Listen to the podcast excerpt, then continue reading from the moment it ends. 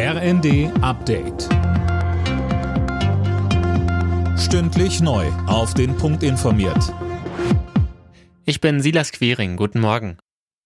Nach einem russischen Angriff auf einen Bahnhof im Zentrum der Ukraine ist die Zahl der Toten auf mindestens 22 gestiegen.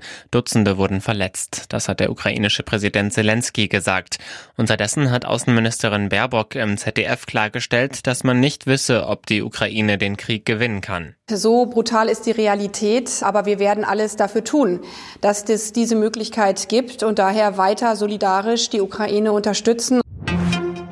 Ein Flickenteppich an Corona-Regeln, den befürchten Kritiker des neuen Infektionsschutzgesetzes im Herbst. Obwohl nachgebessert wurde, seien die Vorgaben immer noch zu ungenau, so Bayerns Gesundheitsminister Holleczek bei Welt TV. Er fordert eine Gesundheitsministerkonferenz. Der Bundesgerichtshof in Karlsruhe verkündet am Vormittag seine Entscheidung im Mordfall Walter Lübcke. Die Angeklagten, der Generalbundesanwalt und Lübkes Familie, waren gegen das Urteil vom Januar letzten Jahres vorgegangen. Mehr von Dirk Justus. Der Generalbundesanwalt wollte unter anderem erreichen, dass für den Hauptangeklagten auch die Sicherungsverwahrung gilt. Stefan I. war wegen Mordes zu einer lebenslangen Haftstrafe verurteilt worden. Er und ein Mitangeklagter waren generell gegen ihre Verurteilung vorgegangen. Und auch die Familie Lübkes hatte Rechtsmittel eingelegt.